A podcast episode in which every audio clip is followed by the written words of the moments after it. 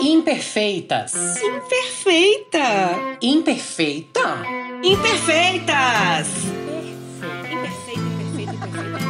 Um podcast feito por mulheres que compartilham sentimentos e reflexões sobre a idade da loba. A celebração de sermos imperfeitas. Eu amo Hello, Cats! Eu sou Cláudia Daibert, tenho 42 anos, sou cineasta, cantora, taróloga e agora podcaster. Leonina, Taurina, Ariana, credo. Não sei mais lidar com psicodélicos. Fiz minha cabeça durante muitos anos, mas hoje o que me tira da realidade é o mundo real. Sejam todos e todas muito bem-vindos ao nosso 25 episódio do Imperfeitas Podcast 25, gente. Ó, para quem ainda não segue a gente, nosso Instagram é imperfeitaspodcast. E atenção, para quem ainda não sabe, a gente está fazendo uma campanha de financiamento coletivo para o podcast sobreviver nesse mundo maluco que é a criação de conteúdo. Estamos juntos da plataforma Apoia-se Apoia-se. E a nossa intenção é criar um clube de assinaturas e uma comunidade. Entra lá, apoia-se, apoia.c barra imperfeitas podcast. Tem muitas categorias de apoios e de recompensas. Ai, que delícia! Oi, oi, imperfeitas, imperfeitos! Eu sou a Micaela Neiva, podcaster, socióloga e produtora cultural sagitariana de 43 anos, ascendente gêmeos, lua em leão, Vênus em escorpião. E com esse mapa tão intenso, eu digo que eu sempre tive um certo medinho de não voltar das imersões psicotrópicas. Mas a nossa convidada de hoje, senhoras e senhores, tem 37 anos, é escorpiana, tem a música como guia e a capoeira Angola como norte. Olha o luxo, gente. Gosta de sol quente, água gelada, chá e uma boa comida vegana. Nasceu em Goiânia, morou em Nova York, Ouro Preto, Maranhão, Brasília, São Paulo, França, Chapada dos Veadeiros e hoje vive no Canadá. Entenderam, gente? Chegou lá para acompanhar e pesquisar o processo de legalização da maconha e acabou se apaixonando pela indústria da cannabis. Mestra em antropologia, hoje é educadora canábica no mercado legal do Canadá. Desenvolve um programa de educação e pesquisa. Opa! Desenvolve um programa de educação e pesquisa os produtos de, da erva e em 2020 iniciou o Inflor, um curso online para brasileiros que querem entrar na indústria da cannabis. Nessa vibe deliciosa, recebemos hoje a maravilhosa Luna Vargas. Amiga, seja bem-vinda! Obrigada, gente. Estou muito, muito feliz de estar aqui com vocês hoje. Estava esperando a minha vez nesse podcast. Estou é, muito, muito feliz de ver vocês. Amiga, sua vez. A gente também estava aguardando ansiosamente a sua vez aqui desde que a gente começou Imperfeitas. Agora, dona Luna, a senhora já sabe que o Imperfeitas traz sempre um tema surpresa para as convidadas, né? Então, no nosso 25 episódio, o tema que a gente quer trocar e conversar com você é Mulher, Cannabis e Saúde. Muito bom. Muito esse bom. É, é, assim, eu entrei no mundo da cannabis com esse tema, então a gente vai ter muito papo. Perfeito. Ai! Vambora. Conta tudo. Conta tudo. Por onde você quer começar? Olha, eu acho que a gente, quando a gente fala assim é, da, de cannabis é, e da minha experiência, né, como eu falei agora, como eu como entrei nesse, nesse universo, é, foi uma vez, assim, até então, né, da adolescência, sempre fumei, assim, só que eu não tinha tido uma experiência digamos assim, medicinal com a cannabis nesse sentido. Até então era mais o que a gente chama, né, de uso adulto, recreativo, recreativo. coisa assim. Uhum. E eu não tinha essa noção do quão medicinal a cannabis poderia ser. E aí eu viajei é, em 2016 para Califórnia e eu comprei um lubrificante de cannabis. Sim. E, e aí nesse nessa viagem é, foi a primeira vez que eu usei a cannabis de uma forma tópica, né? Na mucosa. Uhum. E aí eu tive uma experiência muito incrível, assim, que é você ter, assim, orgasmos múltiplos e uma experiência é, incrível, assim. Mentira! De você parar, de você parar também um orgasmo prolongado, de você parar e ficar assim, o que que tá acontecendo? Dá tempo de pensar, dá tempo de rir e, e não terminar. Peraí, Luna, para E tudo. aí- Não, calma. É o chapachana? É a mesma coisa? É, é. É é a mesma ideia. Aham. Essa é de uma empresa é, do uma empresa que faz uma pesquisa muito importante que chama Foria, Foria. Aham. É, e essa foi a primeira empresa a, assim a lançar também supositório vaginal Que para foda. ajudar nas cólicas e endometriose. Uau! É, então foi a partir desse momento que eu conheci essa empresa e aí depois logo logo depois disso, né? Acho que depois de um ano ou do- não, depois de dois anos eu comecei a ouvir falar do Sapachana aí no Brasil, que é um Uhum. projeto de arte, né? Com lubrificante também que eu acho muito bacana. Aham. E aí, é, mas eu já tinha tido essa experiência.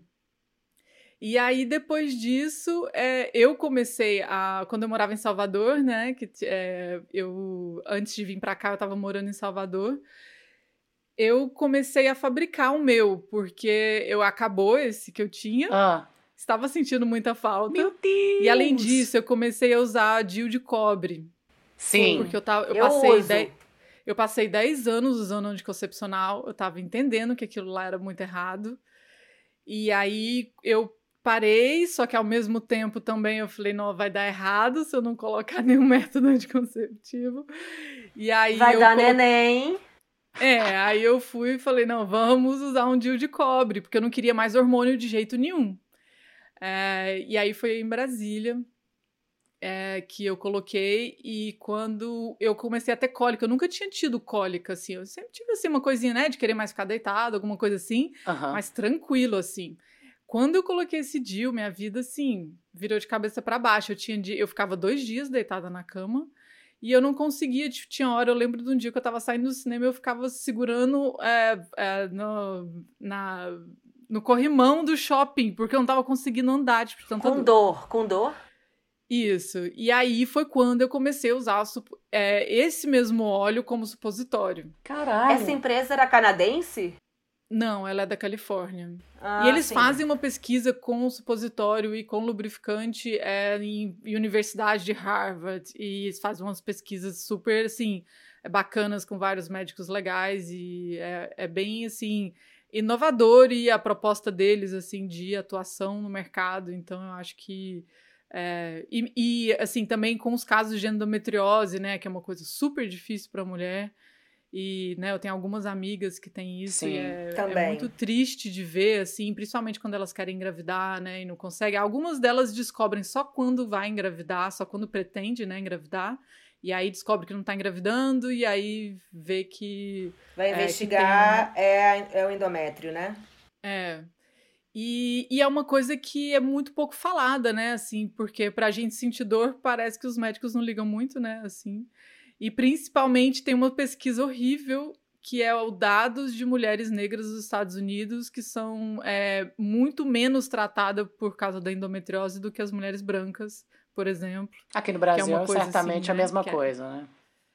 É, então assim, eu acho que é, a cannabis, aí quando eu tive essa dimensão, né, do que poderia ser, porque eu usando um supositório é, para cólica, assim, às vezes eu coloco até um dia antes que dá uma prevenida, Uhum. é, e simplesmente eu não tenho cólica. E quando eu tenho cólica, minha dor passa em três minutos. Que foda, cara. Então, assim, quando eu tive essa experiência, eu falei, não, calma aí, tem alguma coisa aqui que eu não sei o que que é. Aham. E aí eu fui começar a pesquisar para ver o que que era. Nossa, cara, e aí que você foi, você pesquisou aqui no Brasil, começou a pesquisar, se inteirar. Então, aí foi a primeira vez que eu. Eu já tinha escutado falar de sistema endocannabinoide.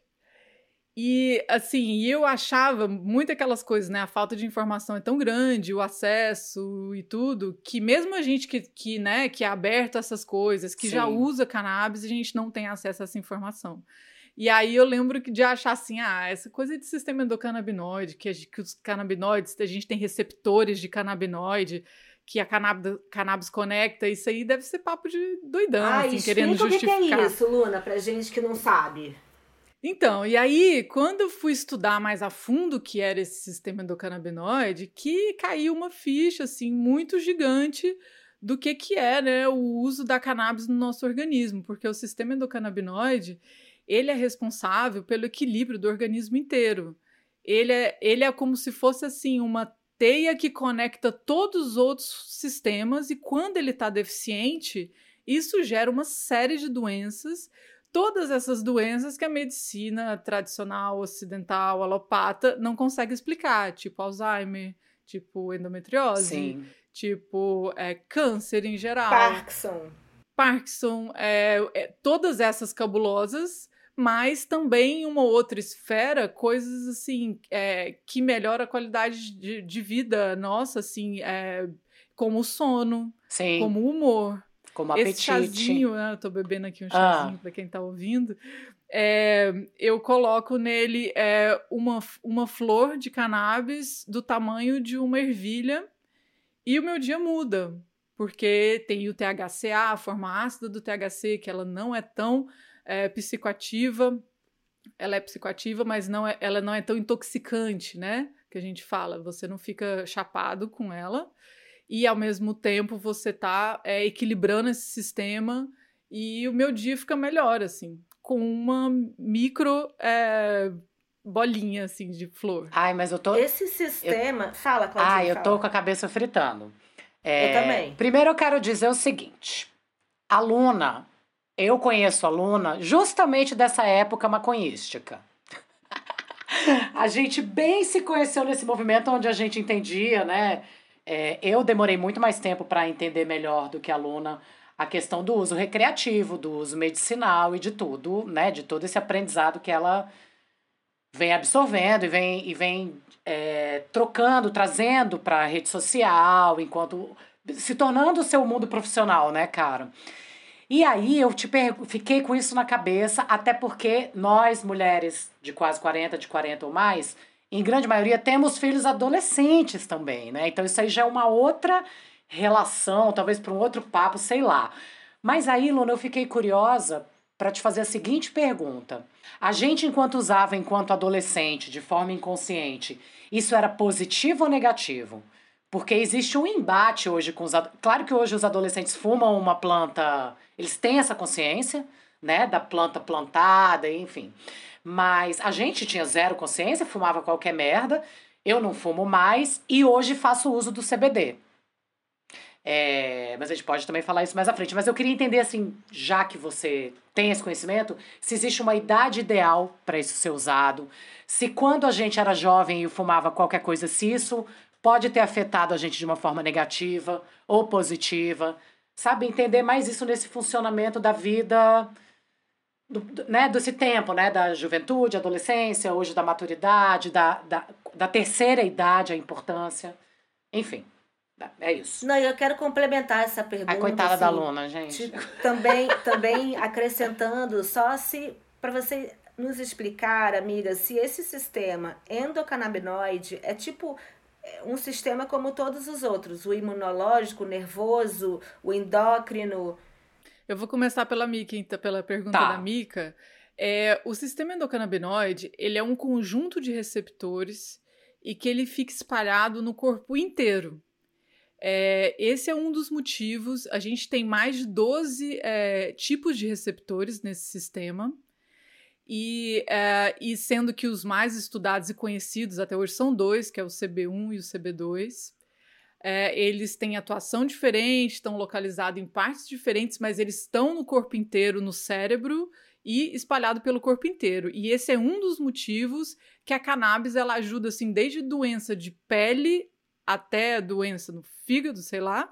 Então é porque esses receptores eles estão espalhados no corpo inteiro, justamente. E agora uma coisa interessante de, de é, entender e de saber é que esse sistema, é, a primeira parte da pesquisa, né, que foi, começou lá nos anos 60, é, tentando isolar a cannabis, uhum. né, isolar o, os, os componentes da cannabis, então foi o CBD primeiro, depois o THC, é, os cientistas, quando eles isolaram, eles, a pergunta era onde esses componentes se conectam no nosso corpo.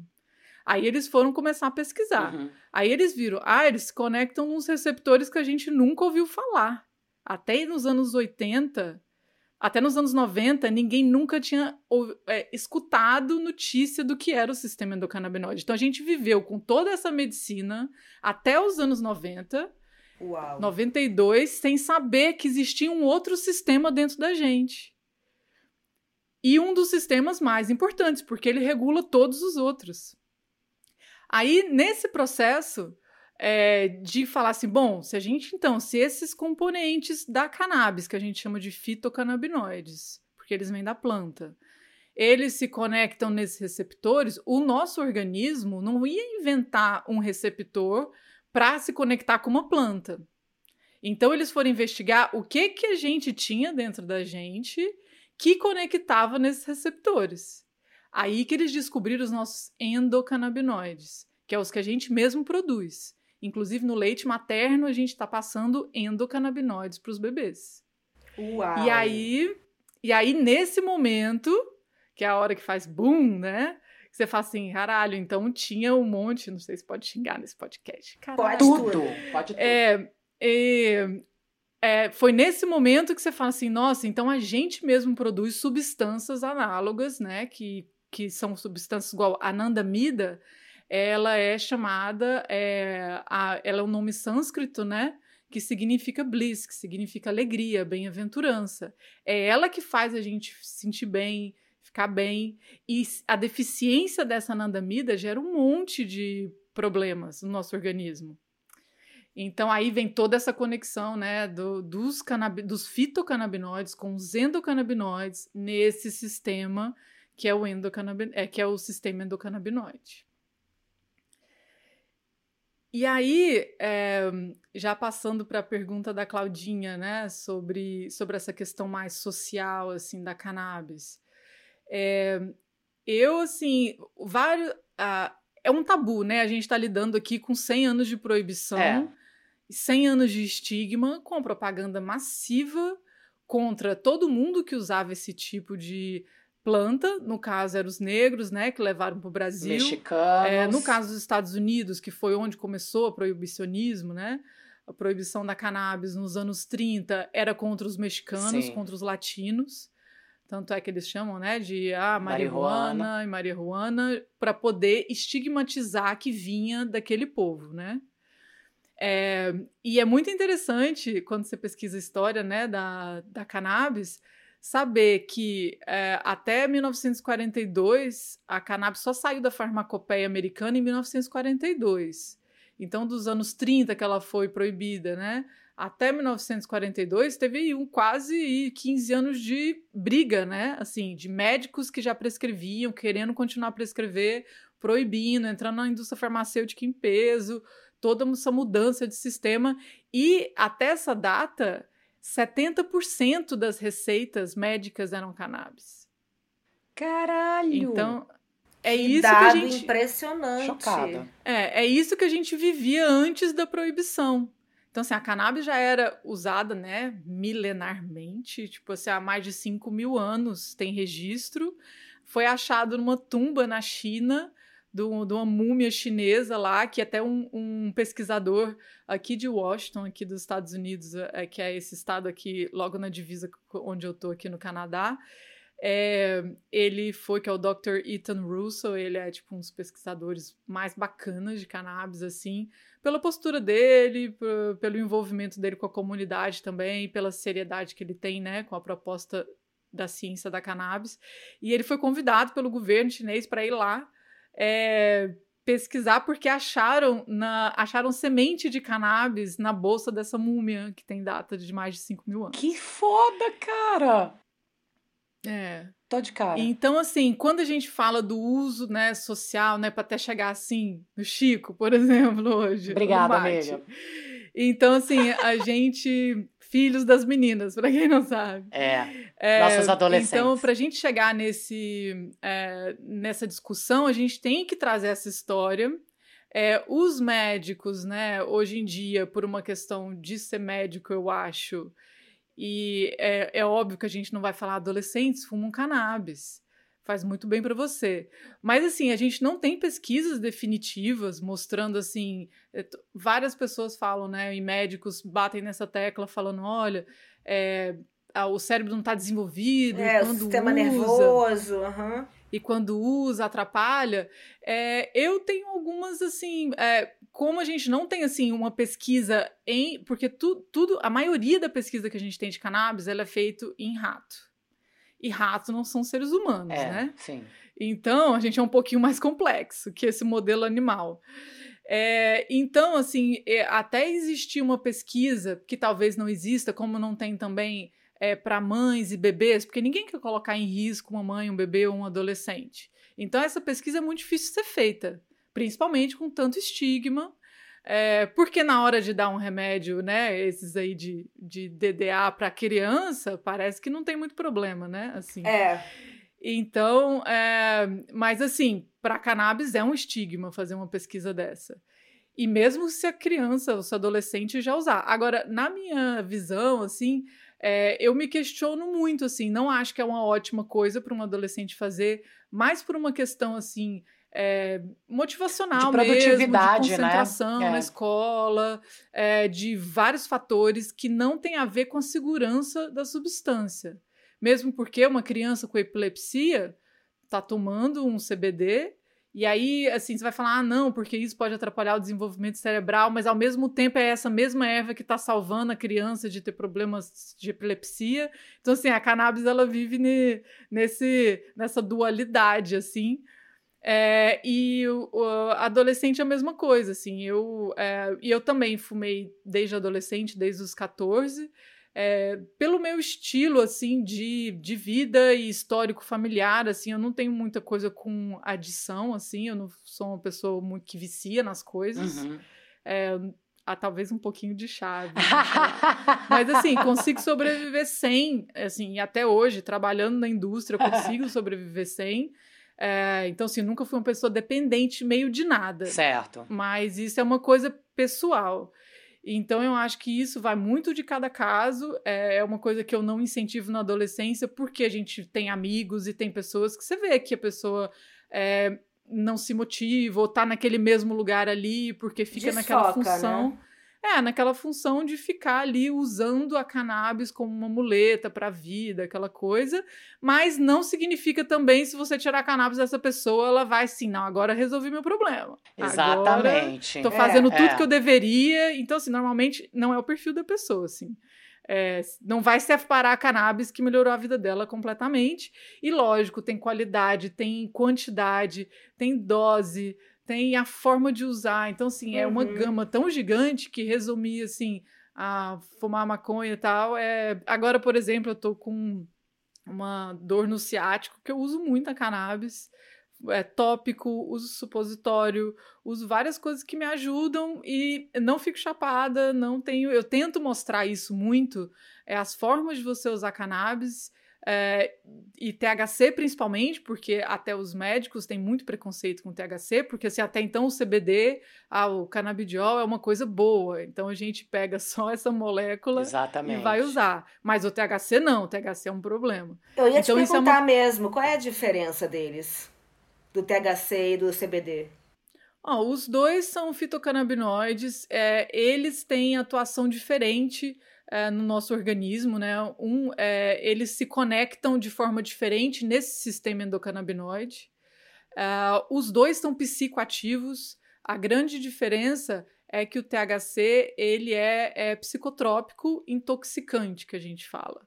Então ele dá essa onda, esse high, essa chapação Aham. coisa que o CBD não dá, mas ele atua também. É, e eu vou te falar, assim, é, com sinceridade, eu já fiquei high de CBD, já tomei uma dose cavalar.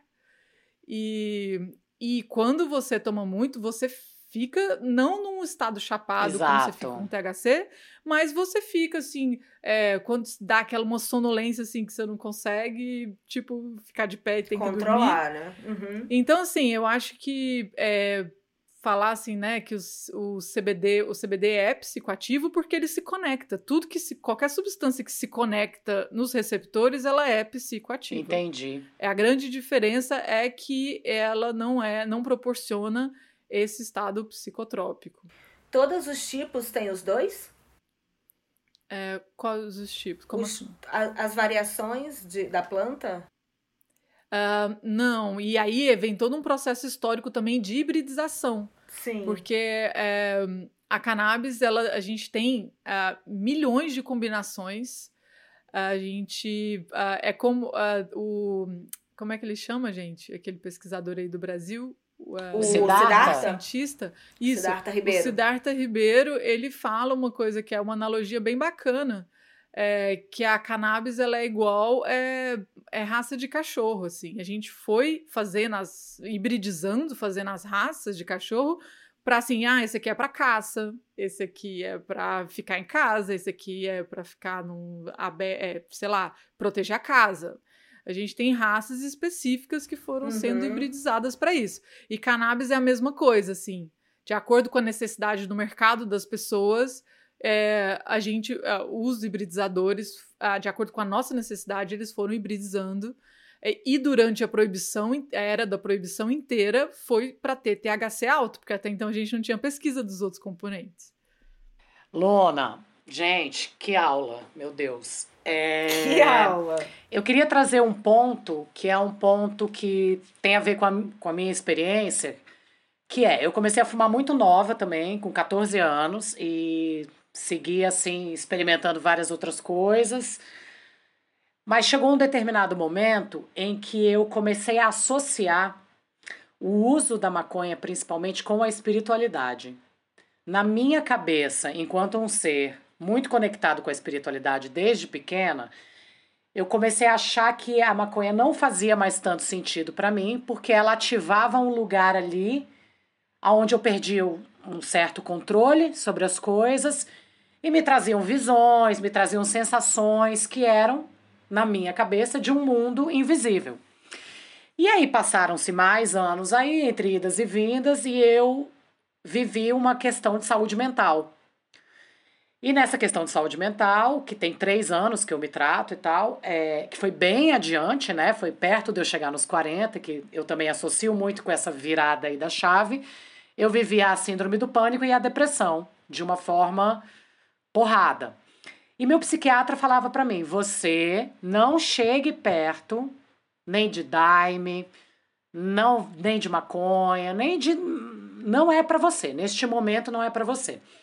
E isso sempre me levou a muitos questionamentos, assim, sabe? Porque eu não tenho mais vontade de usar, mas eu sou completamente a favor da legalização. Tenho esse olhar positivo para para planta e faço uso do CBD inclusive como tratamento psiquiátrico, né? Quem me passou foi um ortomolecular. A primeira dose que eu experimentei antes de entender qual era a minha dosagem, gente, foi assim, ó, pô! Eu fiz um mas foi incrível. Não entrei em nenhum lugar ruim que eu associasse a esse lugar ruim. Mas foi muito engraçado. Eu tentei mandar um áudio pro Chico, não falei nada com nada. Ele, mãe, oi, o que, que você tá falando? E eu, caiu, gente. Foi maravilhoso, na verdade, mas hoje eu tomo uma dose que eu não tenho POU. Eu entendo que ela faz parte desses outros minerais e, e vitaminas que eu tomo para manter esse equilíbrio corporal, mental e tudo. Você percebe alguma conexão assim com essa como você entende essa coisa do sair da realidade com a espiritualidade? Como que você pensa isso? É, você tem um livro até que chama Vitamin Weed, né? Que é vitamina, vitamina de maconha, né? Ah, é? Que é tipo isso que você tá fazendo. Na verdade, você tá usando, né, Claudinha? Tô usando. Assim, o médico. Então, assim, é, você tá fazendo uso da cannabis. É, eu, na minha, assim, na, na vivência, assim, que eu tenho e no meu entendimento, uh, eu até escrevi sobre isso, assim, que a cannabis, ela é medicinal. Não interessa se você está usando e ah, eu estou aqui para vir numa festinha, ela está lá conectando com seus receptores, está equilibrando seu corpo de alguma forma. Então, assim, a sua intenção é, tanto faz, porque ela está agindo no seu corpo. E a part, então, a partir disso, ela é medicinal, independente do, do que você acredita que ela seja. É, eu acho que por, pe, também pelo proibicionismo a gente é, e por estar tá muito por ser tão uma área assim sutil né e também difícil de explicar é, a gente foca um pouco em falar de espiritualidade, porque a gente está tendo que provar uma coisa muito científica, É, exatamente. muito focada na ciência, no, no, né, como uma forma respostas, de medicina. né? Assim, tem Isso, que dar porque até respostas. É, até então era assim, coisa de muito hippie, né? Essa coisa, ah, eu sinto uma liberdade. Eu tento muito definir, né? Eu não gosto ainda de nenhuma palavra, assim. Eu fico pensando muito sobre isso, assim. Quando eu vou falar, igual eu falei aqui, ah, não é intoxicante, não é psicoativo, não chapa. É, eu fico tentando achar palavras, porque eu acho que isso é muito importante, assim, da gente ter um vocabulário Perfeito. que realmente represente o que a gente sente é, e sem ser estigmatizado, sabe? Exato. Ah, e é, uma, é uma, uma coisa difícil. Então, quando a gente fala dessa parte mais espiritual da cannabis, é, e que a gente já experienciou, e eu já tive também várias experiências nesse sentido, talvez é quando as pessoas falam assim: ah, eu sinto essa sensação de liberdade. Então, assim, a gente vive numa opressão tão gigante. Trabalhando 40 horas semanais, num mundo capitalista horrível, principalmente quando você está né, num país igual o Brasil, é, que você fica massacrado, né, de notícia, de terror, de criança morrendo pela polícia, aquela coisa e tal. Sim. E aí que assim, quando você fuma uma coisa que parece que dá um descomprime, né, todo esse sentimento, e aí você fala assim: "Ah, é uma coisa que me traz liberdade", talvez seja esse o sentimento, entendeu? Total. E nesse lado espiritual, assim, quando é, eu eu fui rasta, né? Você me conheceu, Sou. rasta, né? Deusa também. sempre, uma deusa Então, sempre. Até a bunda. É, então assim, eu tive, é, eu tive muitas experiências de conexão, assim, espiritual com a cannabis nesses 10 anos, né, que eu tive dread, assim, de conhecer pessoas, de estar em lugares, de estar em comunidades, assim, de ir pra Jamaica também, é, e tudo, é, né, assim, Marrocos e todo, eu tive algumas experiências muito incríveis, assim, em relação a isso, mas é muito difícil de falar isso sem você ser estigmatizado de doidão, Ai, de que total. tá falando é. uma coisa que as pessoas não têm conexão. E assim, e tem uma frase que eu gosto muito, que eu não sei de quem é, mas rola aí na internet, que fala assim: a cannabis é medicinal mesmo que você se sinta bem. Tipo assim, porque a gente não pode ter uma medicina que você se sente bem e é uma medicina mesmo assim, sabe? Sim. É, eu acho que é o grande desafio agora, é exatamente isso que você falou, é tirar desse campo etéreo da alteração de consciência, sair do mudar de estado de consciência e trazer para a ciência, né? Altado de, alteração de consciência versus ciência. Porque é isso que precisa agora, né? Assim, Mas eu acho que quando a gente estuda o sistema endocannabinoide, assim, eu tô num módulo agora no. É, que eu terminei de entregar ontem lá pra, pra essa turma que eu abri agora com o Brasil. ah, E tá muito legal, assim, porque a gente ensina, mas também a gente aprende muito, Claro. assim, né? Uhum. E, e eu, eu, eu falo muito, é, no, no final de uma conclusão, eu falo isso, assim, que eu tô criando uma teoria sobre isso, que eu ainda não ouvi ninguém falando, mas que, eu, é, que também é difícil de, de pesquisar. Mas, assim, como eu acho que é o que tava faltando, assim, desse, sabe, esse yin e yang, essa junção do corpo e da mente, essa Sim. busca, né, que a gente tem, principalmente também na adolescência, que a gente fica, assim, com o corpo muito estranho da mente, e eu acho que agora, nessa idade, né, que a gente tá, eu acho que começa a encaixar melhor a cabeça com o corpo, é isso que eu sinto, assim. total. É, estando mais perto dos 40, eu falo assim, nossa, parece que quando eu tinha 20, Deus que me livre de ter 20. Deus que me livre. É, Só vai Assim- melhorando, né? É, assim, eu lembro que eu ficava assim, nossa, sabe, minha cabeça era uma loucura, uma viagem e meu corpo, tipo, outra coisa. E agora você vê aquelas coisas se unindo, assim, tipo, perfeitamente. E você fala assim, nossa, não troco nada nessa vida pra ter 20 anos de novo. tipo Aham. assim. É, Amo. E aí, né, mas assim, mas voltando né, nessa parte que eu tava falando, eu acredito, e cada vez que eu estudo mais, que o sistema endocannabinoide é essa junção do yin e yang. É ele que vai dar a resposta física para esses estímulos que a gente tem, que a cannabis ela atua tanto fisicamente, né? Mas esse fisicamente é mentalmente ao mesmo tempo. Exato. E não é Sim. dissociado. Então, assim, eu acho que essa grande epifania da gente é, estudar cada vez mais um sistema que não separa o corpo e a mente, como a gente sempre vem, vem sido, né, separado durante esse tempo todo. Gente, isso é Isso é muito, muito revolucionário. Isso, é a muito revolução. incrível. Eu tô aqui muito mexida, tipo, tentando Com... conectar aqui usando todos os meus receptores é, para conectar é, todas essas informações. E queria saber, Luna, sobre os hormônios, né? Se, de que forma do que você já andou vendo por aí, porque o hormônio é uma coisa muito importante para a saúde da mulher, né? E a gente está aqui, é, afinal, né, conversando nesse episódio sobre a saúde das mulheres e as diferentes fases, né? E a gente tem é, esse momento 20 anos que a gente estava falando de explosões hormonais e, a, e, a, até, e, a, e esse período do, dos 30 anos até a chegada dos 40 é um entendimento do corpo para chegar nesse lugar que você acabou de dizer de, do encaixe. Porém, o encaixe ele vem com um des, uma desorganização hormonal que culmina na menopausa depois. Então, é como que, que a gente pode é, fazer uso da cannabis para poder é, equilibrar essas, essa, essa parte hormonal mesmo da mulher. É, né? se preparar, né, para esse é muito desequilíbrio, né? Diga, Claudinha. Não, não, tava só pensando aqui que é, é se preparar, né, talvez, né, para esse novo desequilíbrio, né, que se aproxima, né? Eu tava pensando, né? Eu fiquei. É, eu acordei hoje, três horas da manhã, e minha cabeça já tava bombando de conversar com vocês mentalmente sozinha. e assim, é, e eu tava assim, pô, eu, eu, eu, acho muito bacana, assim, né, essa proposta de vocês de, de trocar essa ideia, porque é uma ideia que eu fiquei assim, pô, por que que eu fiz. É, eu esqueci de contar lá naquele começo, na Bahia, uh, antes de eu começar a produzir o óleo lá é, eu fui numa. Fiz um curso de dois dias que eu não queria ir, uma amiga me arrastou, e era um curso de ginecologia natural. Sim. E nesse curso, com uma mulher muito legal, anarquista, assim, ela chama Cibele C. Eu sei que ela mora lá no interior da Bahia, pelo menos morava na época.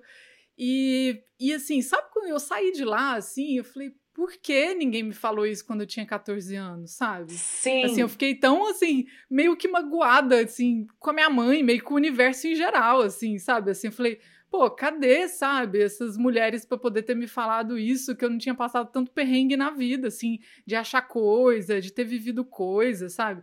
E, e eu acho que aqui a gente tem uma grande oportunidade, Sim. assim, de trazer essa experiência nossa, assim, é, até para até para minha mãe, né? Assim, eu converso, minha mãe tá na menopausa agora. Uhum. É, e eu converso muito e pesquiso para ela também. Eu tenho uma grande amiga também que tá passando vários perrengues, ela tem 47. Uhum. E ela já tá na menopausa e ela passando vários perrengues com isso, por questões né, diversas, tanto emocionais como físicas, porque também é. E cada época, né, quando você vai, você fica menstruada, mulher, fica menstruada a primeira vez.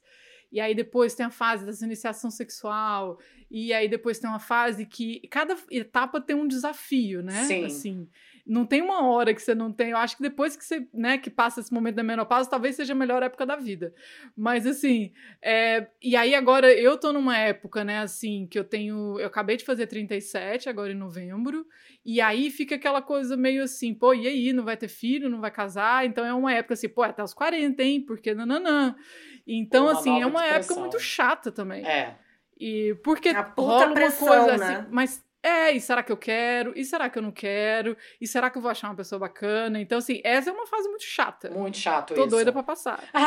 e, e assim, é, e tanto assim por questões pessoais, mas também por questões sociais, né? Assim, da tia que liga, ó, oh, só tô gravando esse áudio para falar que eu acho sim que você deve ter um filho, porque você vai ser uma ótima mãe é, e tal, e tanana. Aí você fica assim, jura?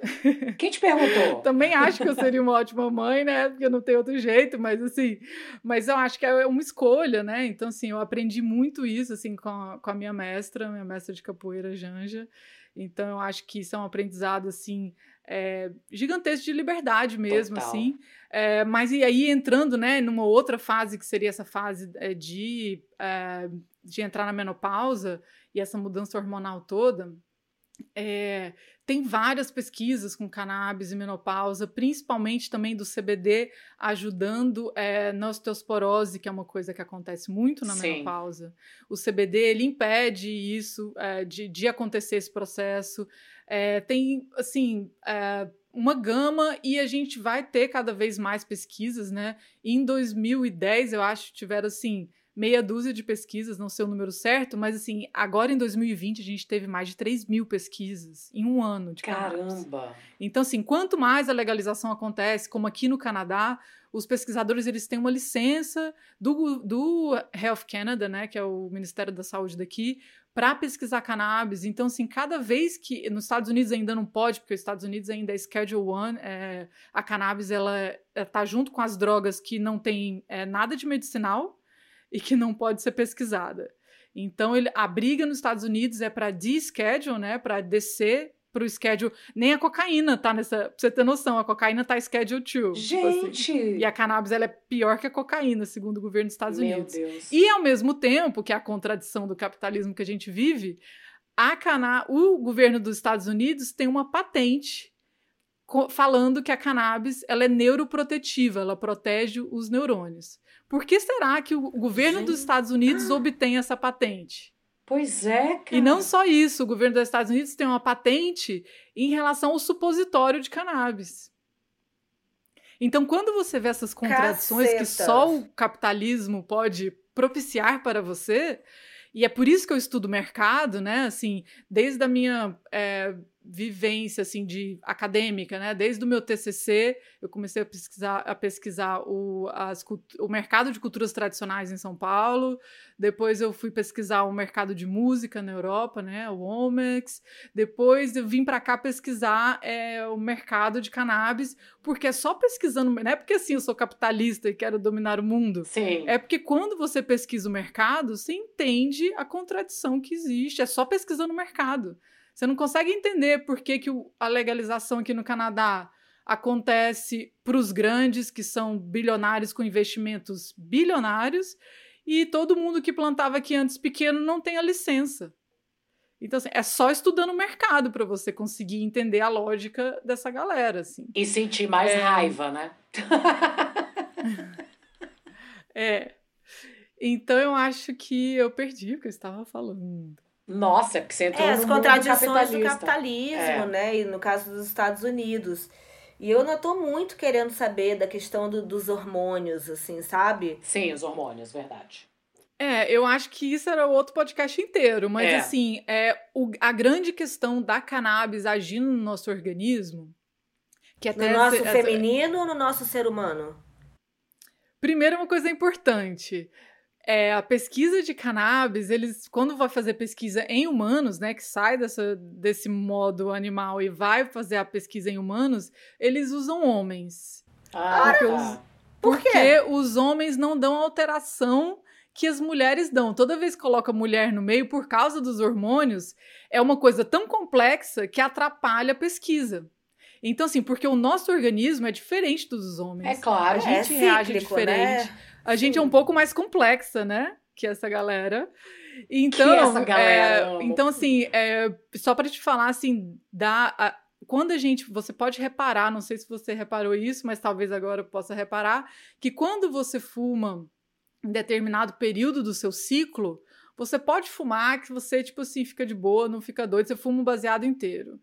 Quando, dependendo da época do seu ciclo, você fuma, você dá um pega, já fica doidona e, tipo, e- então assim, é, depende da, da quantidade de receptores disponíveis naquele momento do seu ciclo.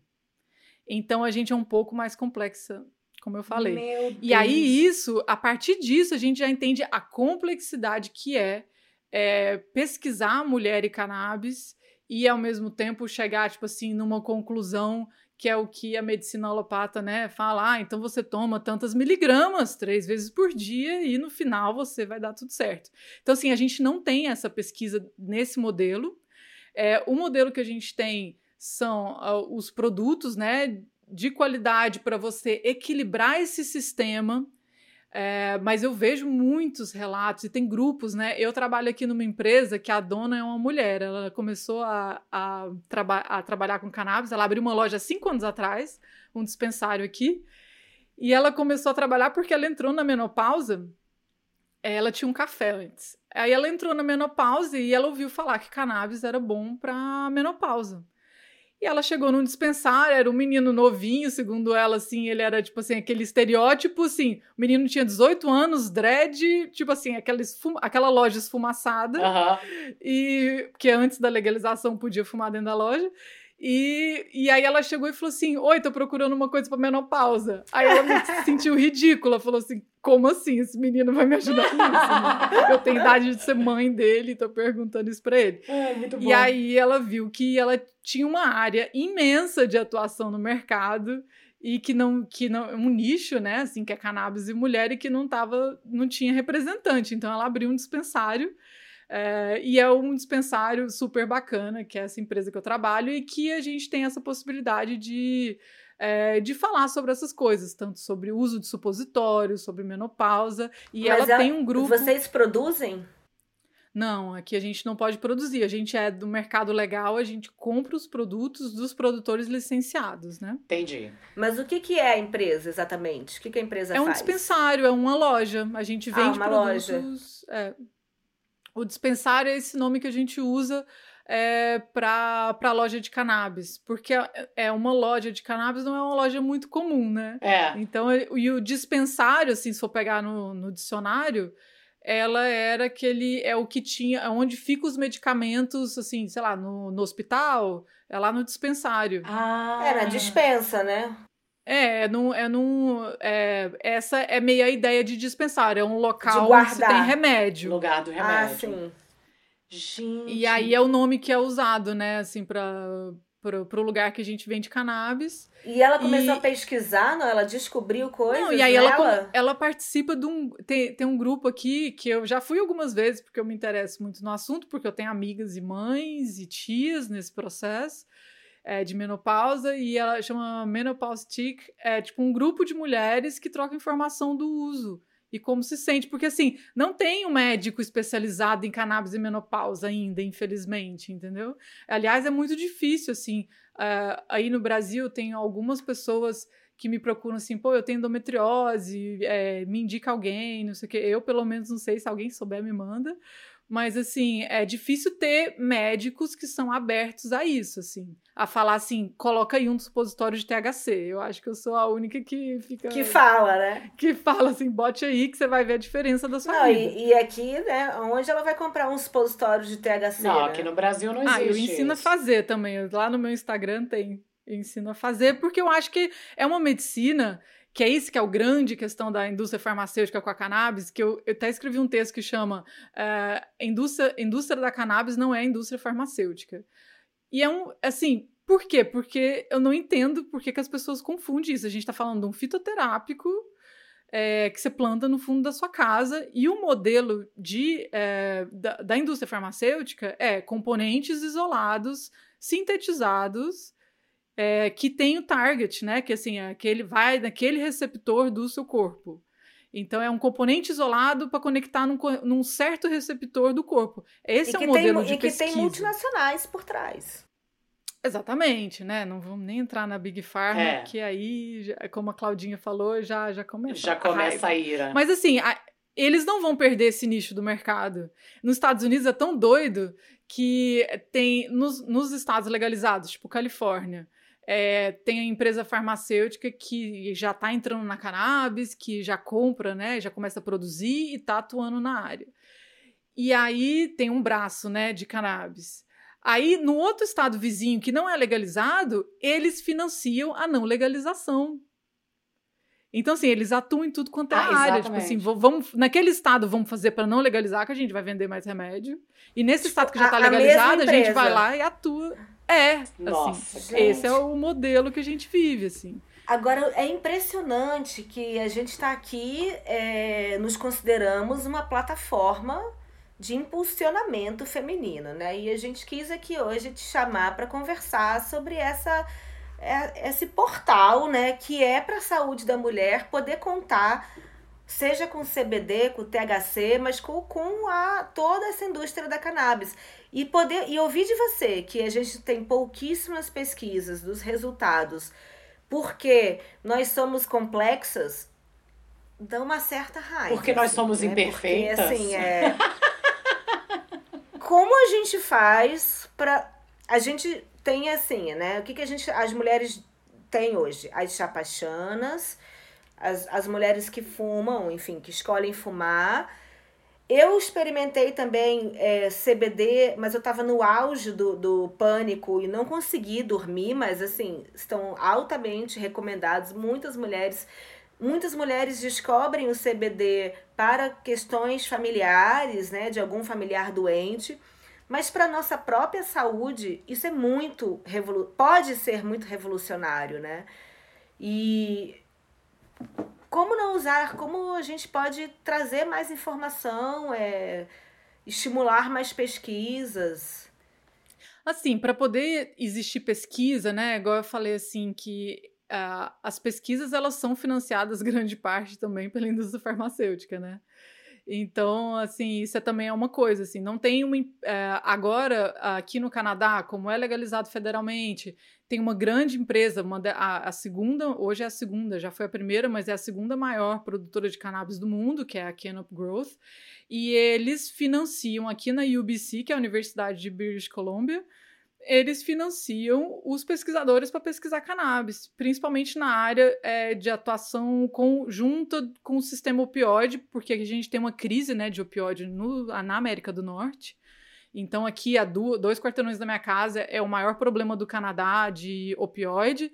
Então, pessoas injetando na rua. É, e é igual a, a, crise do crack no Brasil, Sim. né? Uhum. É, então, é uma pesquisa super bacana, financiada por uma grande empresa é, no ramo. Mas isso é, assim, raro, né? É uma aí. Então, é, gente, isso vai acontecer à medida que a gente for legalizando, à medida que essas empresas gigantes tiverem é, é, interesse, né? Sim. E, inclusive, essa mesma empresa está processando uma indústria farmacêutica, porque eles têm a patente de uma forma de extração, e a empresa farmacêutica é, tipo, ignorou a patente e começou a, a produzir. produzir. usando essa patente. Então, assim, é uma aquelas brigas de cachorro grande aí. Mas, Luna, é, vamos lembrar aos nossos ouvintes que Luna está no Canadá. Aqui no Brasil, eu já pesquisei algumas vezes. Eu nem respondi a Mica, né? Oi? Ah? Eu nem respondi a Mica. Depois você responde. Respondeu, não? Não, assim, só, só para falar essa Fala. parte, assim, que é, falando, né, dessa questão da pesquisa e das mulheres e pesquisa com mulheres, uhum. é, a gente vive, pelo fato da gente usar cannabis há mais de 5 mil anos, e muito mais que isso, é, a gente tem evidências anedóticas. Então, é o que, que é a evidência anedótica? É eu estar tá com uma cólica, colocar um supositório de cannabis e em três minutos passar minha dor. Eu quero que a galera sue para poder provar o que, que acontece dentro do meu útero com esse THC lá dentro. E só o THC me ajuda com a dor, CBD ajuda médio e THC ajuda demais. Então, assim, espera aí a ciência evoluir. Enquanto isso, a gente vai usando, porque assim, eu não, a gente ninguém vai esperar, assim, óbvio que é bem importante ter a pesquisa, né, e conseguir financiamento e tudo isso mais, mas assim, o nosso uso, o que eu vejo muito são essa troca de informação de grupos é, e esse uso anedotal que a gente fala, anedótico. É tipo, é tipo a medicina por evidência que se fala que está super dentro do desde os partos humanizados que passaram a, a, a, ter esse olhar da evidência, né? Mas a questão é que eu, eu, eu, assim, pelo menos sou um pouco leiga no assunto, eu sinto que a gente não sabe onde procurar. Esse, Mica, foi a grande questão, assim, minha, minha grande chave, porque, assim, vocês me conhecem, sabem como eu sou preservada, assim, na vida. Nem antes disso eu nem postava tanto é, nada no Instagram. E assim, e, e para mim, como pesquisadora, eu sou uma pessoa assim, eu sou do backstage, assim, eu gosto de ver as pessoas, eu gosto de analisar as pessoas atuando. Então, assim, essa é a minha posição de pesquisadora, assim. A, eu só comecei a gravar o meu primeiro vídeo que eu gravei no Instagram sobre cannabis foi um vídeo de revolta. Foi assim, quando a, a, passou a cannabis na Anvisa, e que eles liberaram CBD, e principalmente CBD importado dos Estados Unidos, que não tem uma qualidade tão boa assim, porque ele é feito de hemp, feito de cânhamo, é, isolado, e aí tinham vários médicos, várias pessoas, ah, abriu, né? Tipo assim, agora sim a gente vai poder prescrever. É, e aí foi um momento que eu falei, e assim, super caro, importado, sendo que a gente tem esse Brasil para produzir, inteiro para produzir cannabis e com acesso, né, e com tudo que a gente acredita junto. Então, assim, foi a primeira vez que eu falei em público, assim, sobre cannabis. Porque eu sempre tive a percepção assim, ah, eu uso isso, eu estudo isso, eu trabalho nisso. Mas como mas minha não... escolha, né? É, mas assim, é uma escolha pessoal, de dentro, né, do meu corpo para dentro, assim. Então eu nunca achei que assim, que eu tinha que militar assim, tipo, né, falar assim, não, gente, é assim que acontece. Agora, a partir do momento assim também que eu acho que esse abalo que teve, né, de Trump e Bolsonaro tudo junto, é, que eu achei a importância da gente estar aqui hoje no podcast, de vocês, né, eu fiquei super feliz quando vocês lançaram, porque a gente que é legal, a gente meio que se basta aí, não tá querendo ficar falando para todo mundo coisa que a gente acha que é legal, porque a gente acha que cada um vive sua vida. Só que, é, infelizmente, é, a gente tá numa era que, se não tiver um balanço de informação, de conteúdo em relação a tudo isso de horror que está acontecendo. É, e aí eu acho que foi o momento que eu falei: não, eu vou falar do que eu acredito de cannabis, porque não tô vendo ninguém falando do jeito que eu acredito. E aí foi o momento que eu decidi a falar no Instagram e a, a falar o que, que eu penso das minhas pesquisas, da minha vivência aqui do mercado e tudo mais.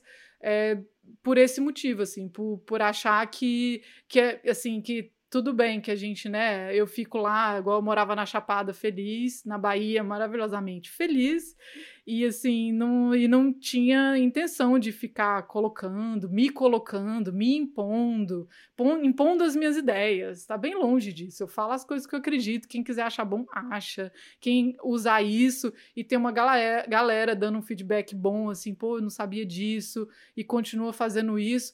Então, isso é uma coisa que motiva, mas assim eu acho que a gente está num momento que é um pouco a nossa obrigação de fazer um, um, balanço, porque todo mundo que é legal, as pessoas que eu conheço são mais legais, nem Instagram tem. Então. Sim.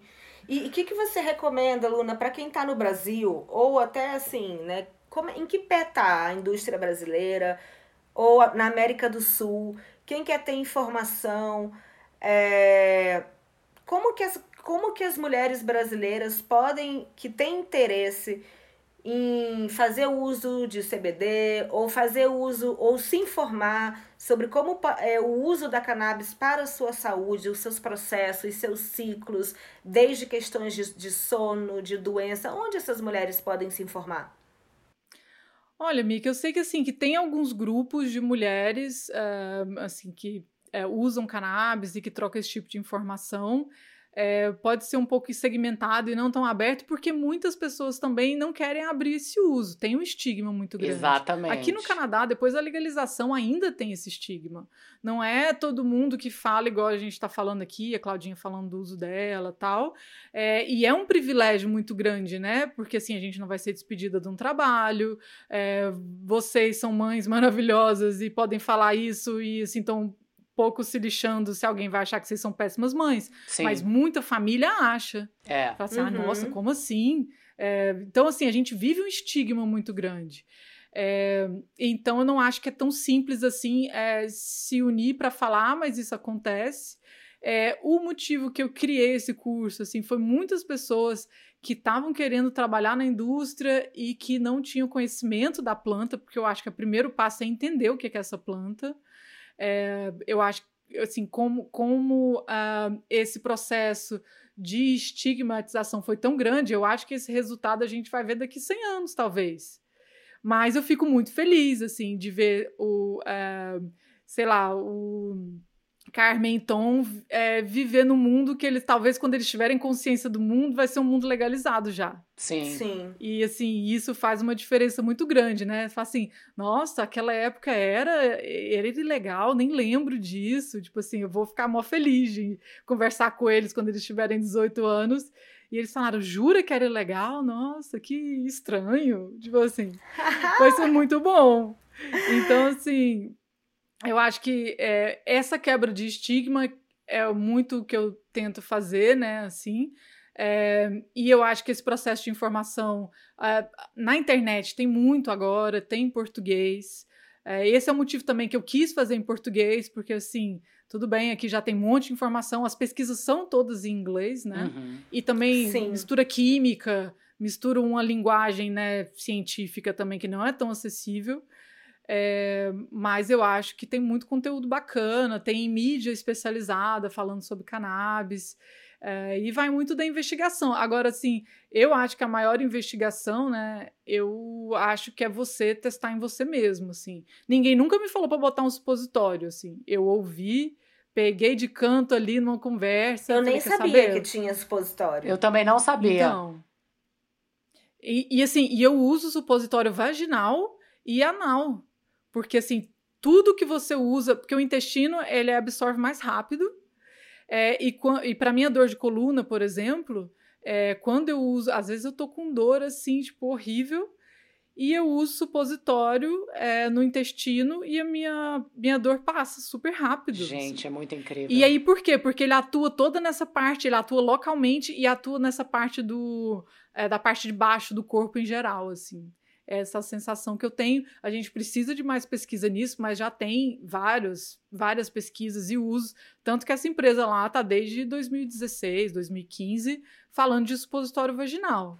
Específico para menstruação? Específico para cólica? Específico para cólica, endometriose. É, e e é supositório, é, mas é o supositório, né? Então você pode colocar onde você quiser, onde você quiser, né? Então assim, eu faço os meus próprios e eu comecei assim. É, e a coisa boa também é que os pacientes, na verdade, essa ideia que eu tive foi dos pacientes de câncer, porque tem os pacientes de câncer, eles precisam de uma dosagem muito alta de THC, Sim. muitas vezes, para poder diminuir a dor, Exatamente. quando eles estão naqueles estágios mais avançados. E eles usam supositório anal. Eu falei, ué, mas e aí? E por que, que eu não vou testar? E aí eu descobri. E assim, e aí por quê? Porque quando você usa o supositório anal, você não fica chapado. Porque você não passa pelo fígado, não passa pelo sistema gastro. Uau. E você age localmente e você não fica chapado. Então, assim, eu se eu, se eu usar, tipo, igual assim, 30 miligramas de THC ingerindo, eu vou pra estratosfera, Exatamente. fico com uma bad trip horrível. Uhum. Agora, se eu coloco um supositório e fico tranquilo. Às vezes dá uma ondinha, dependendo da quantidade, uhum. mas assim, uma coisa super leve. Uhum. Uhum. E tem outros tipos também. Você pode tomar sais de banho com THC e ajuda muito na cólica. Uau, cara. E ajuda porque a gente tem receptores na pele inteira. Então, assim, são vários métodos. Então, quando a gente fala, né, Claudinha, que estava falando, ah, não, é, eu não, não, eu não fumo, eu não uso cannabis, eu estou usando óleo. É, a gente tem uma diversidade tão grande de produtos e, e, formas de métodos de consumo que a gente fica é, é, parado nessa de que é ou é você fumando ou é o óleo de CBD. Não, e eu confesso que eu fiquei, que eu tinha medo, porque eu não queria mais voltar naquele lugar aonde eu ia. E certamente era muita maconha estragada, né? Diante aí de todas as criações, né, Frankenstein aí das maconhas. Mas, Luna, antes da gente fechar esse, esse bloco, que, gente, turbulência de informações, eu fiquei muito curiosa para saber um pouco mais da sua fase Rastafari. Porque aí a gente volta de novo nesse lugar que tem a ver com a espiritualidade religioso, né? O uso religioso, eu não entendo nada do rastafarianismo, apesar de ser apaixonada pelo Bob Marley, mas eu queria saber um pouco mais. Conta. Não, assim, eu é, essa fase, assim, quando eu tinha 20 anos, eu fiz meus dreads. Na verdade, começou assim, toda essa história vem de antes, né? Vem de uma vivência, assim. É, primeiro, eu era muito metaleira. Imagina, adolescente em Goiânia, sua única solução é ser metaleira. A única, ir pro Bananada, pro Goiânia Nós. Ir pro Bananada, ir pro Goiânia Nós. É. Então, assim, foi isso que eu fiz. É, então eu era muito metaleira, só tipo camiseta de banda, bermuda e tal. E até que quando eu tinha 16 anos, minha família alugou por alguns anos é, uma casa em Itacaré, na Bahia. Ah, que delícia. E lá Aí, pronto, uma né? comunidade. Né? Isso foi o quê? Foi muito tempo atrás, né? Eu tinha 16 anos. E aí, nesse momento, foi o momento que eu ouvi reggae pela primeira vez de outra forma, identificada com a galera que era rasta, que tava na praia, que tava na Bahia. Aí foi um, assim, um divisor meio de águas, assim, pra eu é, começar a entender essa cultura, assim. Aham. E aí, quando eu tinha 20 anos, eu fiquei muitos anos com dois dreads. Quando eu tinha 20, é, eu fiz eu mesma. Ah, e, e aí fiquei até os 30, né? Fiquei 10 anos com dread. E foi um período assim, e, e sempre pesquisando cannabis, né? Assim, e aí eu ia muito para as raves, foi assim minha, minha entrada no mundo psicodélico mesmo, assim, é, foi muito nas raves e cannabis sempre foi é, redução de danos, né, para qualquer psicodélico. Então, quando você tá com alguma coisa a mais de qualquer psicodélico, você fuma um, melhora tudo. Melhora tudo. Então, é, e tava no quintal de casa, né? Assim, a, todos esses movimentos de música eletrônica começaram na Chapada. É, e eu tava lá, assim, era, e assim, era o lugar que eu podia sair, porque eu ainda meio que não saía no, é, na cidade grande, mas na Chapada eu podia sair. Na Chapada pode tudo. E aí, e aí foi, foi por onde eu comecei a entrar nesse mundo, assim, é, dos psicodélicos e essa galera que era um pouco mais é, que era alternativa, que tinha dread e tudo mais. Aí depois disso eu fiz dread e passei 10 anos e foi um momento, igual eu falei, de muita pesquisa, de muitas viagens, inclusive no dia 11 do 11 do 11 do 2011. Ah, porra! É, que dia! Eu fui, eu tava na Jamaica ah, que com foda. três amigas. É, cada uma me ligou, eu tava, morava na França nessa época, e cada uma me ligou falando, ó, oh, vai ser o 11 do 11 do 11, eu quero estar com você, não interessa onde você estiver. Uau! E aí, três amigas que não se conheciam. Não, gente, só pra dizer que dia 11 do 11 é aniversário da Luna. Além de tudo, ela nasceu no dia 11 do 11. É verdade. Continua. É, não falei essa parte, mas aí essas amigas me ligaram e eu tava na França, aquele inverno horrível, né? E eu falei, não, vamos, vamos encontrar em algum lugar tropical. E aí a gente pensou, vamos pro Sri Lanka, não sei o que. Eu falei, vamos encontrar no meio do caminho, vamos encontrar no, no Caribe. Eu já tinha ido para Cuba. E eu falei, não, então vamos para vamos pra Jamaica, pô. E aí Porra! a gente se encontrou é, no aeroporto lá do, de Miami, pegamos o voo juntas e abalamos a Jamaica. Isso foi o quê? Foi 2011. Ai, que maravilhoso! Né? Mas assim, é, então eu sempre tive nessa pesquisa. E, e eu acho que a cannabis ela junta várias coisas assim que são importantes na minha vida, que é essa coisa né, da, da militância, da questão social para mim que é muito importante, é, e da questão medicinal também, porque eu estudei naturopatia, iridologia, então ela meio que uma planta só significa vários lados da minha vida numa coisa só. É, e eu cresci também, o meu pai é um cara que sempre foi muito aberto com essas questões de drogas, de é, de todo quanto é tipo de droga, de experiência. Eu sempre cresci com meu pai, com a minha mãe, com os meus primos, contando a experiência deles. Então eu tive essa vivência, assim, de ir para a rave com meu pai, por exemplo, também. E, é, e eu acho que isso também me fez ter um outro tipo de consciência. Tem até lá na feirinha de Alto Paraíso, que é uma história muito boa, tem um cara que faz uma tapioca, não sei se vocês já foram lá, mas ela é que ele serve com uma flor em cima. Ah, eu já fui na feirinha. Que é maravilhosa, assim, a coisa mais delicada do mundo. Mas eu não comi essa tapioca. E, mas já fui lá. E ele Nunca quando... foi. E ele e esse senhor, eu não conhecia ele, né? Ele é, uma, é já um senhor. E ele falava assim, pô, é, não, não, não, não precisa pagar. Eu falei, tipo, por quê?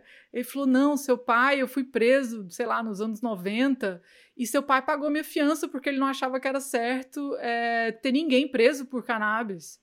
e ele não me conhecia, pagou minha fiança, e eu sou muito grata a ele, tal, tal. E eu não sabia, meu pai nunca tinha me contado essa história. Que legal! E eu acho que ele nem lembra. Ele...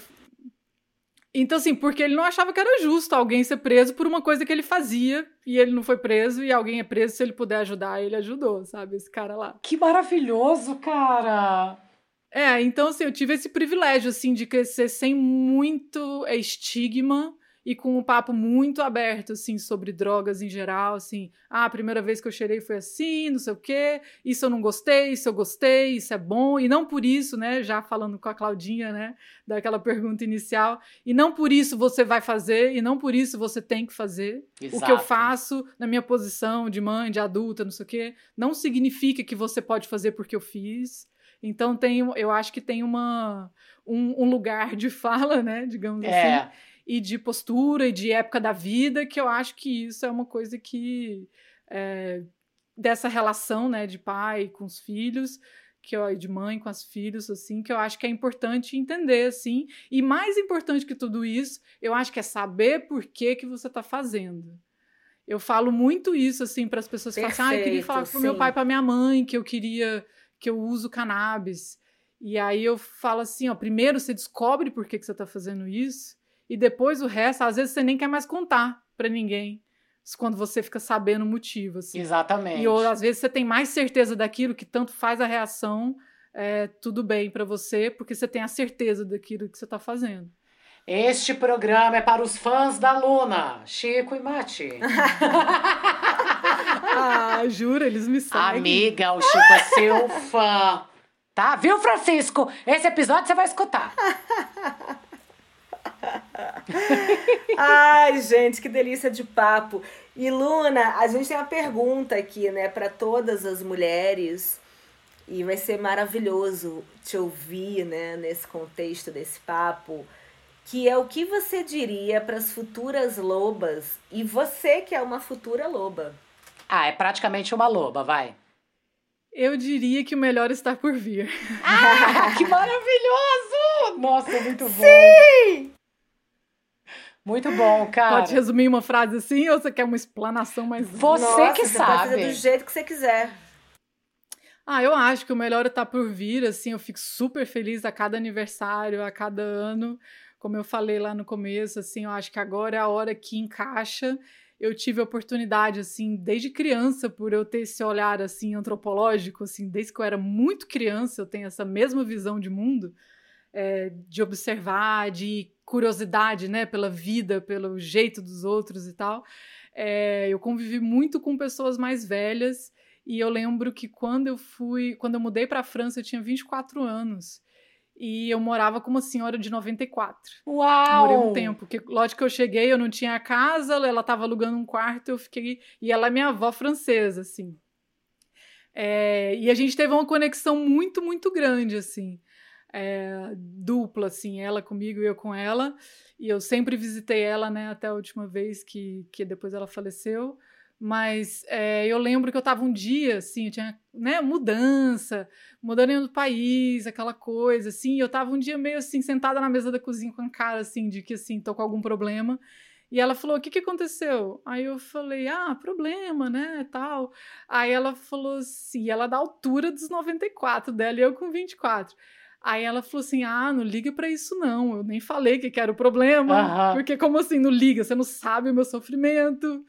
Aí ela virou e falou assim: não, olha, até os 30, a vida é só um sonho. Você vai começar a pensar e a existir, a viver depois dos 30. Então não gasta tempo preocupando com nada, só vive. Uau. Tudo é um sonho ainda. Que lindo, cara! 70 anos mais, mais velha que você. É, e aí eu meio que relaxei, assim, eu falei, mas eu acho que se ela tá com os 94, viveu duas guerras mundiais, Caralho. que ela me contava várias histórias, e, e tá me falando pra eu relaxar, eu acho que eu vou relaxar, e foi ótimo. Ai, que Relaxei até os 30. Ai, Relaxa, gente, o melhor está por vir, muito bom.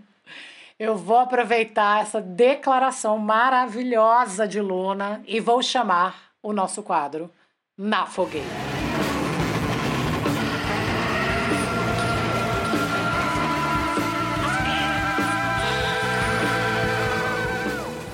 De volta nessa fogueira maravilhosa, Luna. Esse quadro é essa grande fogueiraça virtual, nosso quentinho de trocas. E aqui a gente queima, a gente dança, a gente faz o que a gente quiser. E eu quero saber o que, que você trouxe para essa fogueira.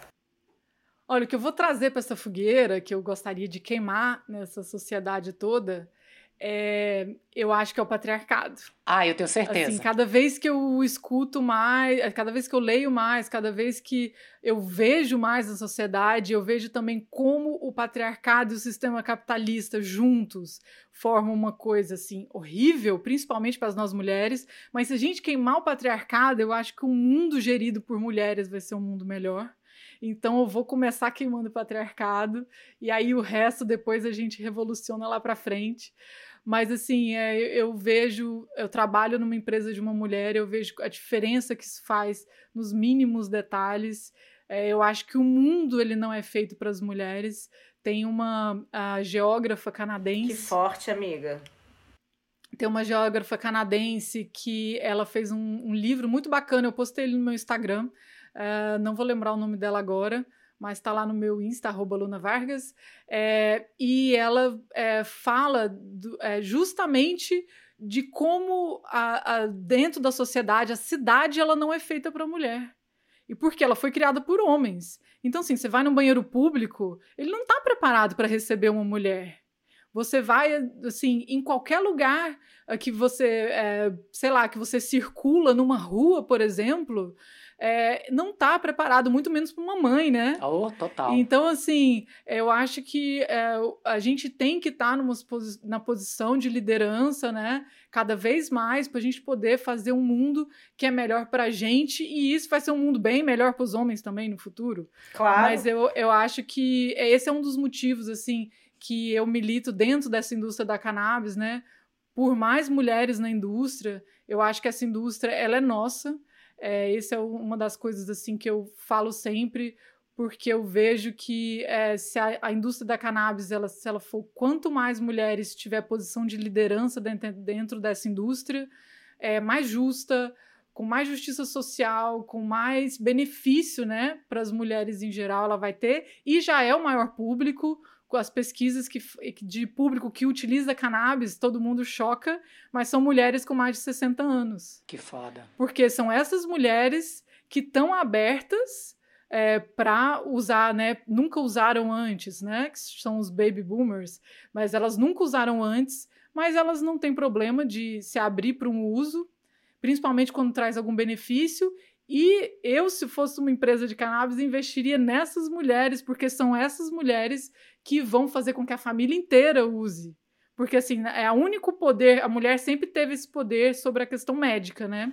Sim. Então, independente é, né, desse patriarcado aí, quando a mãe fala assim, não, a gente vai nesse médico, esse médico é bom, raros homens discutem é com isso, porque a mulher tem esse cuidado.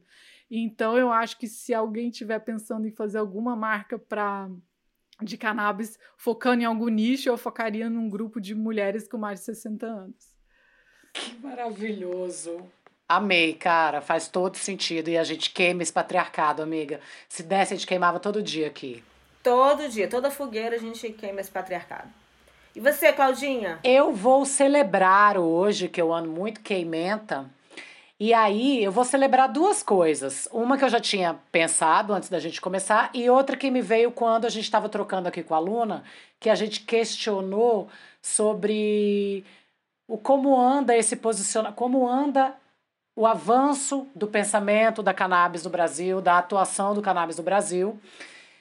E eu, diante de uma questão familiar, dei uma pesquisada e descobri a Abrace, abraceesperança.org.br, que é em João Pessoa, né, Luna? Imagino que você conheça, que me parece, eu posso estar, eu posso estar falando uma informação equivocada, mas o que eu sei é que me parece que é o único lugar que é já que tem toda a documentação, é, é um lugar onde acontece de fato esse acolhimento em torno da cannabis, de pacientes que querem ter informação, que buscam esse esse tipo de buscam tratamentos com a cannabis e que tem um diálogo, associações, cultivo legalizado, enfim.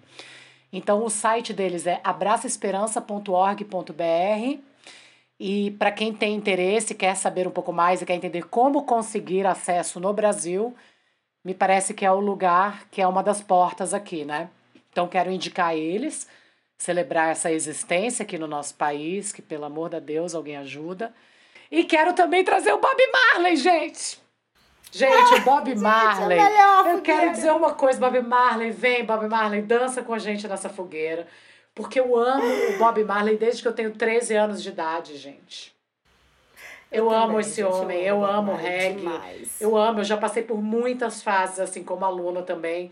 Mas o Bob Marley é um lugar que eu me toca do mesmo jeito. Desde que eu tinha 14 anos era maconheira. E desde que eu tenho, e até os meus 42, sou, o, é, utilizo o, o, Que eu não sou mais a cannabis, maconheira. mas não, sou, não fumo mais a erva. Mas Bob Marley, eu te amo, esteja você onde estiver. Ai, Bob Marley, eu também te amo, gente. Amo, sou. Amei! E eu, e eu vou trazer aqui para essa fogueira. Eu tinha pensado duas coisas que eu deletei, porque ouvindo a Luna, gente, eu fui me apaixonando por esse universo. E eu quero trazer para essa fogueira. Eu amo dançar, Luna. Todo episódio eu falo isso, que eu amo dançar pelada nessa fogueira.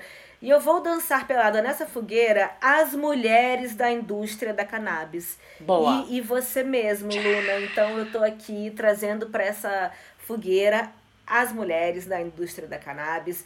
E eu vi uma, eu vi uma imagem maravilhosa no Instagram da Luna que tá lá para baixo, que é o futuro é uma flor fêmea.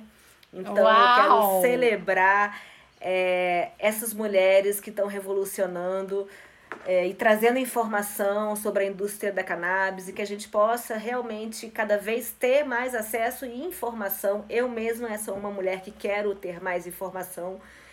E é isso, mulheres. Que delícia. Celebrando de. Luna! Não, eu só queria dar um adendo nessa coisa que a, que a Claudinha falou do abraço. Ah, ótimo. Fala. Fala.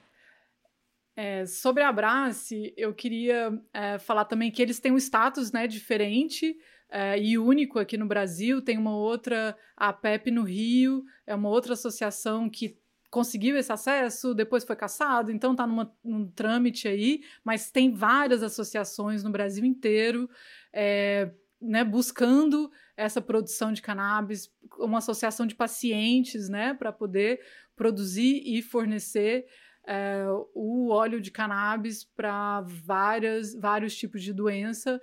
Então eu acho que o movimento das associações no Brasil é extremamente importante Com e certeza. tudo que a gente puder apoiar é pouco. Então assim muito bom trazer abrace. É, no Brasília tem, ah, no Sul tem, é, a Paraíba tá virando a meca, né, da, da cannabis no Brasil. Exatamente, é. Mas, mas é, basicamente quase todos os estados têm. É, e hoje em dia está muito simples ter acesso. Você pode fazer uma telemedicina, né? Desde a da pandemia. Você pode falar com o médico, ele te dá uma receita e você é, entra em contato digitalmente mesmo com a Abraça, qualquer outra é, associação e consegue ter acesso e chega na sua casa pelo correio. Então, assim, tá mais acessível, é, tá um trâmite bem melhor do que era no começo. É, só para falar para as pessoas que estiverem né, nessa busca e estiver achando difícil, que basta você conseguir um médico que te dê essa receita e aí entrar em contato com a associação. É, e para quem também quiser né, começar a investigar mais, eu acho que é muito importante assim voluntariar, fazer parte, né? Eu faço parte assim, não é, ativamente, mas assim da do Uh, grupos de WhatsApp igual a Liga Canábica, que também é na Paraíba, que também é. Então, eu acho que são pessoas assim. Primeiro, né, que essa, isso é, é, o início nessa indústria, né? Aqui eles chamavam é, de Compassion Clubs, que é clube de compaixão. Uhum, que lindo. E aí no Brasil é nesse formato de, de associação né, dos pacientes. Então, eu acho que isso é a base é, para a gente base sólida para a gente poder ter uma legalização focada nas pessoas e não é, no lucro das grandes empresas e tal. E é, por isso todo o suporte, trabalho voluntário que cada um puder ajudar. Se aprende muito, você conhece muito da, da, da realidade das pessoas aí, né? É, então eu aprendo muito Uh, e troco muita informação com a galera. E eu acho que isso, é, apoiar isso é muito importante nesse momento pré-legalização do Brasil. Uh, e reconhecer né, esse esforço que é entrar na justiça, conseguir, não conseguir, e tudo isso para uma plantinha. Ai, que lindo, cara. Gente, que bom que que, emoção, você falou. né? É. É isso, é muito maluco, porque assim, eu conheço muitas histórias de pacientes e pessoas que fizeram uso e, assim, casos de extremo sucesso. Então, que bom que Sim, você deu esse também. caminho, Luna. Acho que o o maior desafio agora é encontrar esses médicos, né? Então, eu não sei se já existe uma lista, não sei se isso fica como sugestão, mas, assim, apareçam médicos, né? Aonde as pessoas podem, de repente, encontrar esses médicos, né? É, tem uma lista que rola aí, eu posso até enviar depois, é uma lista num é, um, um PDFzinho Legal. com vários médicos em várias. É muito difícil, assim, né? Porque assim, ninguém estuda sistema endocannabinoide na escola de medicina. Sim. Se estuda, eles estudam assim, é, é duas horas de aula num curso de seis anos. E Caralho, isso ainda não gente. mudou, né? Então é muito difícil para os médicos nessa formação tradicional, também financiada pela indústria Sim, farmacêutica, exatamente. é, entender e abraçar o que, que é e conseguir chegar nesse nível. Tanto é, eu brinco, né? Assim, é, basicamente, o conhecimento que eu tenho e o acesso que eu tenho das pesquisas está tudo no Google Scholar. Todo mundo pode ter acesso. Você coloca lá. é, endometriose e cannabis. Em inglês vai sair tipo uma lista uma de porrada pesquisa. de paper e pesquisa, né? Exatamente. Então, assim, esse é o mesmo acesso que qualquer médico pode ter. Eles não têm assim. Então, isso é uma coisa que abala um pouco, assim, né? O sistema médico em geral. Exato. E principalmente quando você fala, ah, plantei aqui na minha varanda, fiz um óleo, nossa, tô muito melhor. E além disso, é, bota em xeque o sistema de medicina, né? Eu normalmente eu indico é, atualmente dois médicos assim no Brasil, que eu não vou falar aqui, mas assim, é, porque eu acho que a medicina da cannabis, além dela ser muito personalizada, não existe dose. Não Exatamente. existe você falar, "E- é, pega tantos miligramas desse produto três vezes É, por dia. porque que vai não tem os certo. Não- estudos, né? Não, é muito Não, individual. tem, é. é, não, é, não é questão disso, é questão que cada um tem um sistema, Exato. cada Ah, um sim. tem um organismo e cada um. É, você vê, para você ver, tem criança que toma dose muito maior do que adulto. Porque é, a cannabis ela funciona de uma forma diferente na dose, né? Eles falam, é, eles chamam de efeito bifásico, que é assim, é, o pouquinho não adianta essa dose baixa, porque as pessoas normalmente ficam com muito medo, os médicos ficam com medo de receitar. E aí dá uma dose muito baixa, aí você fala, ah, não tô sentindo nada, não fez Ah, não diferença, funcionou. cannabis não funciona. Uhum. Aí, quando você vai aumentando a dose, que você chega numa dose ótima, digamos assim, é, aí ela funciona, tá funcionando perfeito. E aí você fala, não, vou aumentar um pouco mais, porque quanto mais, mais benefício eu vou ter. Aí para de fazer efeito. Aham. Então é mais ou menos uma, uma curva, assim, num gráfico, né? Uma elipse, assim, é, que, o, que tem aquela dose ótima. Só que essa dose ótima é só você que vai descobrir. Não tem médico para descobrir isso. Então, eu acho que. E isso é meio com todo remédio também. O médico prescreve, tem uma hora que ele tem um ajuste, né? Ele fala: não, diminui aqui, aumenta ali. Tô então, pensando os cada- remédios psiquiátricos, assim. Eu, o, o- quando eu comecei a tomar o meu para o pânico, era assim, a dose ia aumentando até chegar no, no nível que, que era para mim. Então, assim, isso tá tudo bem. E né? a diferença é que a, a, a medicina da cannabis, ela é, é muito bom, né? Eu falo de cannabis de uma forma muito tranquila e falo, bote em um supositório de THC, é, porque a cannabis, ela, justamente no cérebro, eles fizeram aqueles scans, assim, é, escanear o cérebro, e a parte que regula a respiração e os batimentos, a, a parte mais cardiovascular, ela não tem é, receptores nessa parte do cérebro, o que significa que ninguém nunca vai ter uma overdose de cannabis. Caramba. Porque ela não opera nessa parte. A parte do cérebro tem, tem receptor no cérebro inteiro. Nas duas partes que controla a vida, né? Que seria a respiração e o coração, não tem. Não tem- Olha então é por isso que cannabis é tão seguro. Aham. Nossa, que informação preciosa, cara. Preciosíssima. É, então assim, mas o que, o que que eu penso, né, assim, dessa medicina da cannabis? Ela é personalizada e ela é, é, é uma medicina que, você, que, você, que a medicina tem que adaptar a cannabis e não vai ser a cannabis que vai a- a- adaptar a medicina. E é por isso que quando você vê... Eu fiz uma cartilha, tá lá no link da bio no meu Instagram, justamente falando é, sete perguntas para você fazer para qualquer pessoa. Pode ser um médico, alguém que vai te vender um óleo.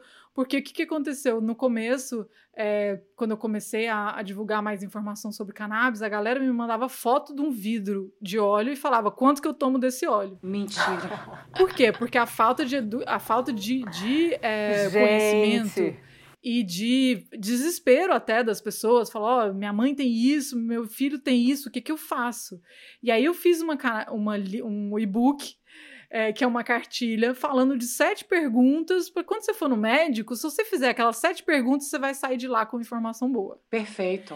E... Ai, que aula, Luna! É, e assim, e aí a minha ideia é um pouco isso, assim, por isso que os médicos que e criam uma forma nova de atuar para cannabis são os médicos que você pode falar: ah, tá bom, ali tem uma, uma coisa que pode ter um caminho bom. Exato. Agora, quando o médico continua, não, eu tô, continuo fazendo o mesmo protocolo, a mesma coisa, e não quero saber do resto da sua vida, ou tipo assim, a, a, o uso com a cannabis, eu vou te dar tantos miligramas tantas vezes por dia, você pode correr que tá errado. Exatamente. Que foda. Nossa, eu acho que, a, que você sanou todas as dúvidas, né? Acho que quem escutar esse episódio estiver afim, se sentir pronto, tiver alguma necessidade de saúde, já sabe que passo seguir. Mas agora, dona Luna, diga pra gente suas redes sociais, seus projetos futuros, o que você quiser divulgar. Chegou a sua hora. Arroba que você já passou, mas passa de novo. É, meu Instagram, né? Eu acho que o Instagram, é, lá no link da bio, tem, tipo, tudo, é, todos os links para as outras redes. Então, meu Instagram é Luna Vargas. E, e lá também, né, tem essa cartilha, tem YouTube, tem várias informações, matérias também. É, e eu acho que lá também no direct pode me mandar mensagem, é, faço questão de, de responder, de ajudar. É, e eu acho que é isso, é buscar mais conhecimento, buscar essa troca. Uh, e uh, também para né, esse curso que eu fiz, é, para quem está né, tá pretendendo, muita gente pretendendo mudar né, para um país legalizado, seja o Uruguai, seja o Canadá, é, ou alguns estados dos Estados Unidos. Então, esse curso ele é bem focado é, em ensinar a ciência da cannabis e sobre o mercado, porque a, a, o grande vazio que eu senti quando eu cheguei aqui foi a falta disso, dessa conexão da ciência com o mercado. Uhum. É, uhum. E aí é essa a minha ideia, assim, é fazer uma coisa que a pessoa consiga entender o que é cannabis, entender fisiologia, entender cada componente e aí conseguir abrir para um caminho de possibilidade de atuação nesse mercado. Amiga, você é perfeita. Perfeita, amiga. Perfeita. Que impecável, que aula. Muito obrigada por estar aqui com a gente. Nossa, muito, muito inspirador muito, muito, muito obrigada. Muito inspirador. Pô, gente, eu fico muito, muito feliz. Vocês são muito queridas. Tô morrendo, morrendo de saudade. Eu brinco que às vezes, assim, me dói, assim, porque quando você não vê, parece que dói menos, né? Aí eu fico assim, pô, eu tô nesse exílio aqui há quase três anos. E foi culpa. Eu lembro que eu vim pra cá, né? A legalização foi 17 de outubro. E uh, dia 3 de outubro. Pai ah, não, é 10. De... Meu pai é 10. 10 do 10. Ah, perdão. louca já. Oi, pai, perdão. Que louca. E, e, de, e, aí, no dia 3 de outubro, foi a eleição do Bolsonaro. Foi. E aí eu fiquei assim. Aí eu lembro que eu tava no, comendo com meu irmão, eu falei. Eu não volto no Brasil até esse cara sair. Porra, aí eu, fiz, eu joguei, eu joguei essa praga no universo e quando eu tava voltando, veio essa pandemia e tudo mais. E aí eu acho que talvez, espero que ele esteja impeachmentado.